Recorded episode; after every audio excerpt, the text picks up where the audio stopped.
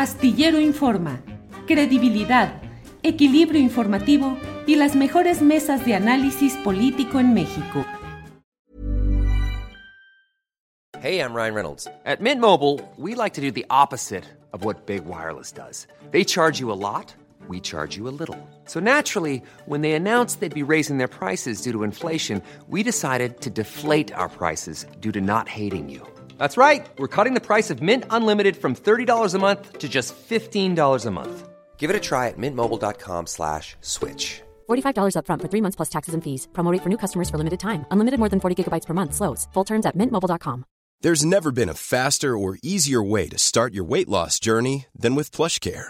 PlushCare accepts most insurance plans and gives you online access to board-certified physicians who can prescribe FDA-approved weight loss medications like Wigovi and Zepbound for those who qualify. Take charge of your health and speak with a board-certified physician about a weight loss plan that's right for you. Get started today at plushcare.com slash weight loss. That's plushcare.com slash weight loss. plushcare.com slash weight loss. Salvador, buenas tardes. ¿Qué tal, Julio? Buenas tardes. Salvador, ¿qué, ¿qué, es de encontrarse en los expedientes relacionados con este tema de denuncias hechas sobre el desempeño de la fiscal especializada en materia de derechos humanos de la Fiscalía General de la República? Salvador. Muchas gracias, Julio. Esta, bueno, esta documentación no viene de esa fiscalía, esta es de la Dirección General de Control de Averiguaciones Previas, es una oficina de la fiscalía que depende directamente del fiscal general, de Alejandro Gertz Manero. Eh, te agradezco el espacio para volver a hablar de, este caso, ¿no? que en tan poco tiempo ha pasado de ser de un caso indignante, un caso paradigmático, que ya se ha vuelto una situación absurda, ¿no? Eh, absurdo el que Brenda, el que Jacobo, el que César, Albert, Tony sigan en prisión por la fabricación del supuesto secuestro y homicidio de Isabel Miranda.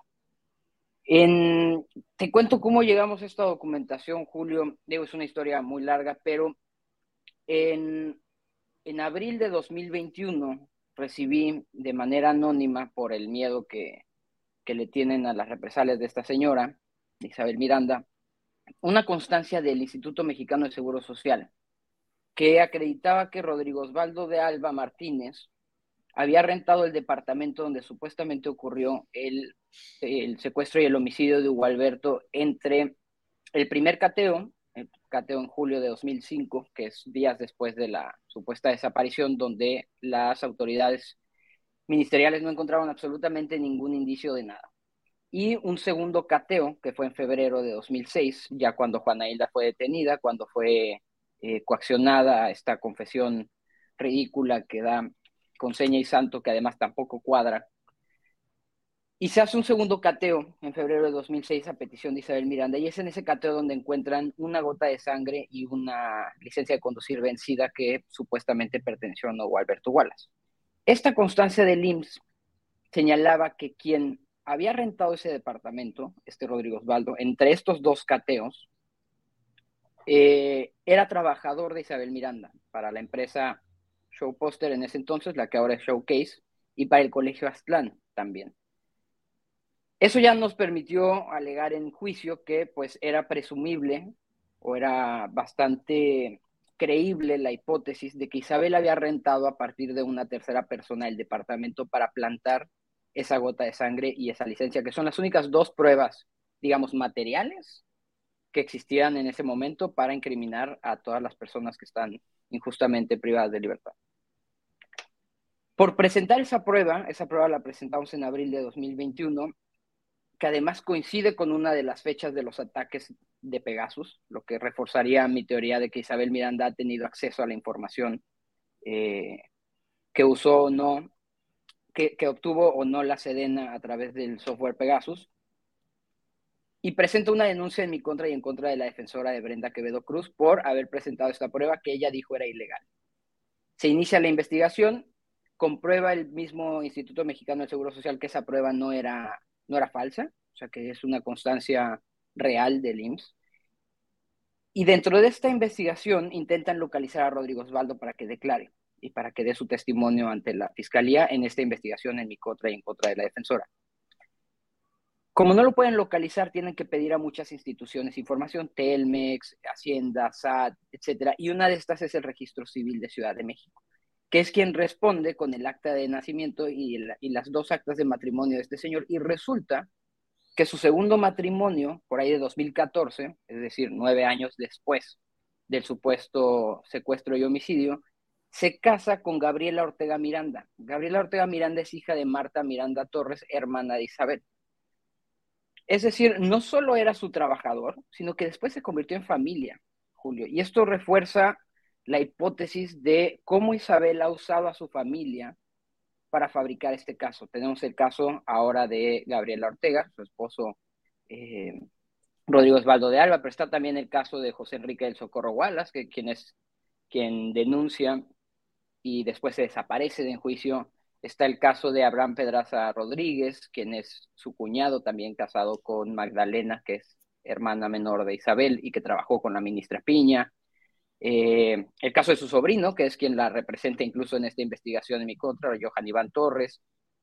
Eh, y así tenemos varios otros ejemplos, ¿no? Carlos León Miranda, quien se hizo pasar como José Enrique del Socorro, pero en realidad es el padre biológico. Es un entramado de, de, película, parece ya este, una especie de secta familiar, donde ya, y esos son solo algunos de los ejemplos, hay muchísimos más, pero los que se relacionan con esta prueba en específico son, son estos que te comento, pero hay muchos otros familiares que han participado en la fabricación del caso o en las detenciones, como Roberto Miranda, que participó en la detención de César Freire. De hecho, es él quien lo detiene, lo pone a disposición de, no lo pone a disposición, lo pone en resguardo de, la Policía de Ciudad de México, lo trasladan entonces para que lo puedan fotografiar y saber dar su conferencia de prensa y luego ya lo ponen ante la autoridad que correspondía.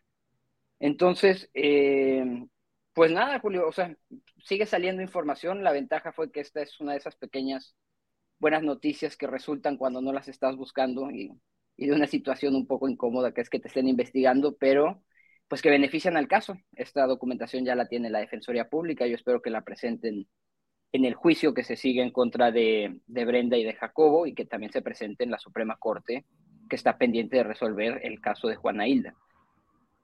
Bien, Salvador, pues eh, un dato más, una pista, una evidencia más de estas relaciones y estas confabulaciones o cercanías familiares, amistosas, en una trama en la que siempre pues se ha estado mencionando todo el, em, todo el dato o todo el hecho de cómo pues se ha fabricado y se ha insistido en mantener toda esa historia. Salvador, pues gracias por esta oportunidad de asomarnos también a este detalle que has eh, eh, compartido con nosotros, a reserva de lo que desees agregar, Salvador.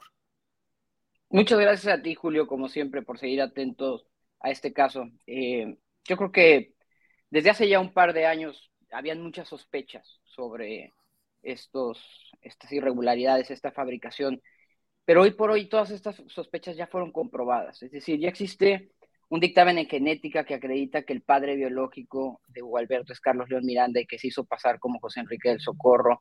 Ya hay eh, un dictamen en lingüística que acredita que Juana Hilda fue juzgada con base en, prejuicios y en estereotipos de género. Ya hay eh, una opinión técnica que señala que la, supuesta prueba que, se obtuvo las fotografías de la computadora de Brenda fueron plantadas ahí realmente porque el, software que utilizó la fiscalía no, es, no servía para eso. Es decir, ya están todas las pruebas eh, en el expediente. Lo que es increíble es que todavía para estas personas, para Brenda, para Jacobo, Juana Hilda, Albert, César, Tony, siga pasando el tiempo a pesar de resoluciones internacionales, a pesar de pronunciamientos del propio, del propio presidente, y ellos sigan privados de libertad sufriendo todas las consecuencias que ello implica. ¿no? La salud de todos ellos está afectada, no reciben atención médica. Eh, el Poder Judicial ha sido muy lento en este caso, como lo es en muchísimos otros, pero también el Ejecutivo eh, creo que tendría que estar cumpliendo las, las, las promesas que hizo, en, en, específico en este caso, ¿no? el bajar los espectaculares, ahí sí tendría incidencia en darles una reparación a través de la Comisión Ejecutiva de Atención a Víctimas, que tampoco se les ha otorgado, el darles atención médica en los penales donde se encuentran. Es decir, es una responsabilidad de todas las instituciones también, ¿no? Pero lo más injusto es que para ellos, por más que el caso vaya avanzando, siguen siendo meses y siguen siendo años de ellos injustamente privados de libertad.